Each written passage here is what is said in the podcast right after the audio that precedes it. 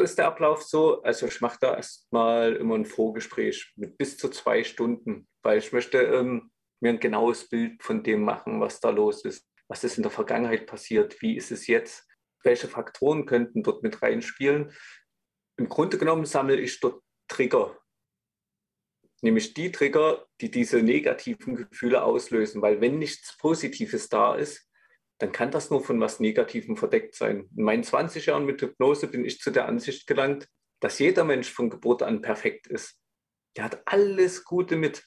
Und das kann für mich auch gar nicht anders sein. Wo soll denn die Motivation herkommen, für ein Kind laufen zu lernen? Man braucht sich nur Babys und Kinder angucken.